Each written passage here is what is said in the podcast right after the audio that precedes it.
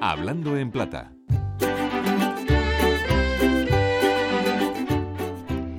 Si decimos que la palabra bizarro es una palabra bizarra en sí, nos quedamos cortos.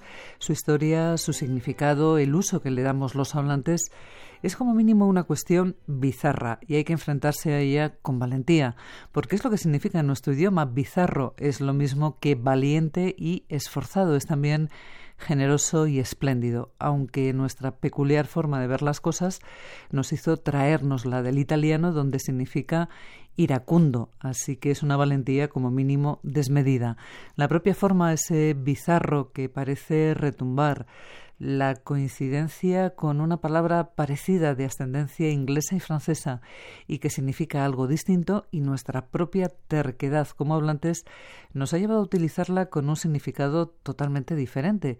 Es más, entendemos que bizarro es lo mismo que grotesco, extravagante, extraño y vamos más allá en nuestra bizarría. Entendemos que bizarro es lo mismo que confuso, abigarrado, tan confuso que llega a lo grotesco. Los ejemplos de este uso equivocado son muchos.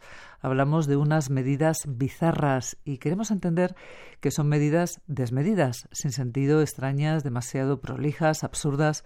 Claro que si seguimos al diccionario diremos que son medidas valientes, generosas en su esencia.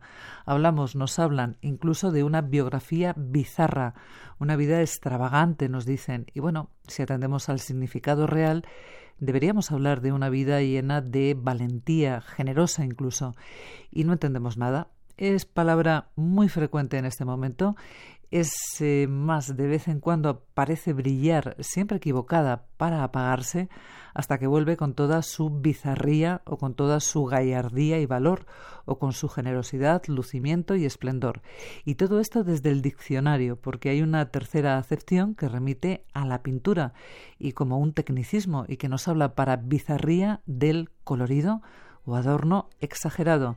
Si queremos utilizar la palabra bizarro, pensemos en nuestro idioma. Es valiente. Su significado, ella misma. Hablando en plata, Amelia Fernández, Radio 5, Todo Noticias.